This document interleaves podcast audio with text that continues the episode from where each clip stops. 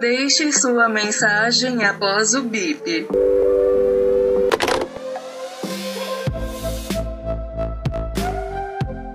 Olá, gente. Tudo bem com vocês? Como vocês estão? Como foi a semana de vocês? E aqui no podcast, hoje iremos falar ou não falar. Eu acho que é mais um questionamento que eu tenho para fazer. Eu tava aqui no Instagram e vi marcas que fazem testes em animais. E essa coisa de testes em animais é uma coisa um tanto quanto pesada. Acho que muita gente pensa nisso, né? Eu acho que muita gente não liga, muita gente pensa nisso, muita gente é consciente como eu, mas também às vezes não aplica. E aí hoje quando eu tava vendo essas marcas, eu parei o que eu tava fazendo, abri meu armário e olhei todas as coisas que eu tinha. E sem perceber, eu tenho muitas coisas dessas marcas que testam em animais. E é até um pouco incompreensível da minha parte, porque eu sempre, ou pelo menos quando eu vou comprar alguma coisa, eu sempre vejo se é testado em animais, se não é e tal. E assim, e é coisa para cabelo, é coisa para perfume, essas coisas. Mas eu vi que o sabonete que eu uso pro rosto testa em animais, o meu desodorante testa animais, hidratante corpo testa animais. E eu fiquei assim, gente. É claro que eu fiquei com muita raiva. E de mim e dessa situação e pensei, eu vou jogar fora. Mas no mesmo momento, a minha consciência de gente que não é rica pensou: como é que você vai jogar fora uma, uma, os produtos caros desse, menina? Termina de usar e pensa, depois desses, não entra mais produtos usados em, usados em animais. E isso é até difícil, porque pensam comigo, as marcas normalmente as mais populares e as mais fáceis da gente ter acesso, e às vezes até as mais baratas, são a que testam em animais. E de forma muito natural, acho que muito. É, e por osmose, a gente acaba comprando. Não é por mal, mas simplesmente porque a gente não prestou atenção. E essa é a situação comigo e os meus produtos que eu tenho aqui em casa. Eu olhei esses produtos e claramente eu me senti mal, me senti chateada. Mas eu pensei, eu não vou jogar fora porque eu não cago dinheiro. Quem sabe um dia. Mas eu não cago dinheiro. Depois desses produtos, quando acabar, eu não compro mais eu vou ter mais atenção a isso. Depois dessa minha atitude, eu reparei que eu não fui radical. Eu me senti mal, sim, mas eu não me culpei por isso e tive um pensamento de, não, agora eu vou mudar. E eu acho que isso é um carinho muito grande que a gente tem que ter pela gente. A gente entender que a gente pode mudar.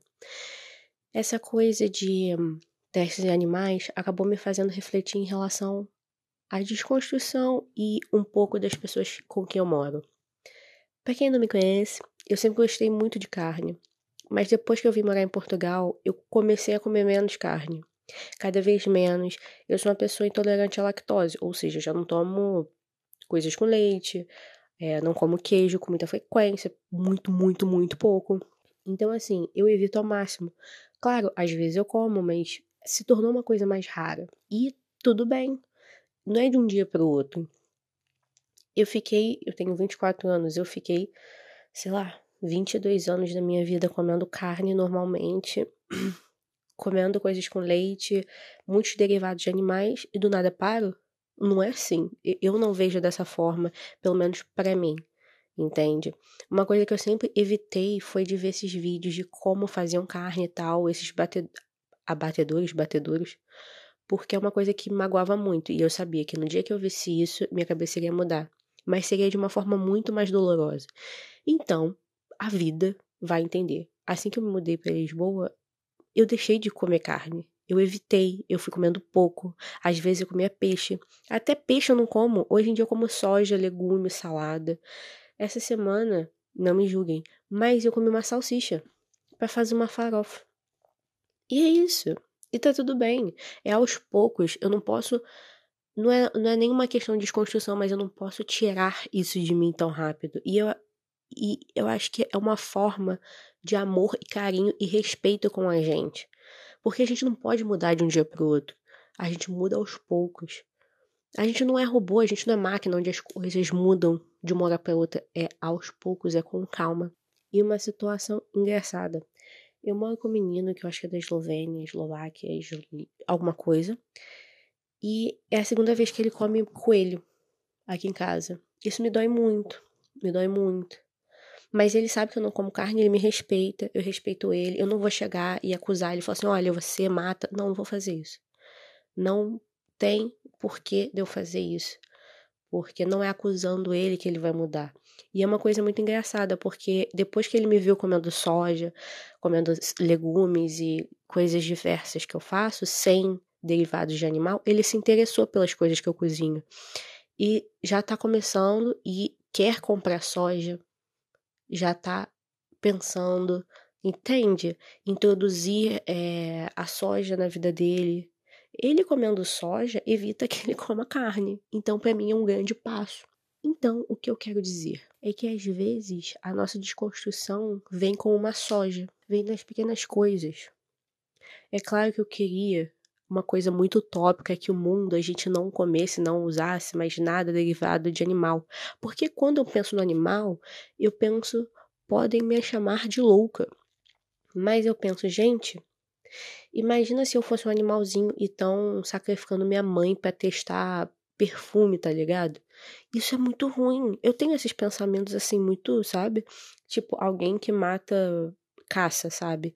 Imagina se eu fosse um animalzinho ver meus pais morrendo. Olha que, olha que, sabe? É você se colocar no lugar do outro. Então, assim, ou do animal. E sim, animal é ser, é, é ser. Acho que a gente tem que parar de pensar que não, humano é mais importante que animal. Não é não, cara. Tu tá achando que é quem que, uma, que animal é menos que você? Só porque ele não produz dinheiro? Às vezes os, cachorro, os cachorros que estão em filme lá fazendo esses filmes aí com animal, às vezes ganham mais que você. Ou seja, se a gente for considerar que o animal, quem é mais importante a, par, a partir de dinheiro, produz economia, acho que o animal ainda dá mais que você. Então, assim, animais são tão importantes quanto humanos. A gente tem que parar de se colocar nesse pedestal aí que não tem nada a ver. Então, essa é a reflexão que eu tenho. Que as nossas mudanças podem vir a partir de uma soja. Aos poucos. E aos poucos, um dia a gente chega lá. É isso. Eu espero que vocês gostem do episódio e fiquem bem. Beijinhos.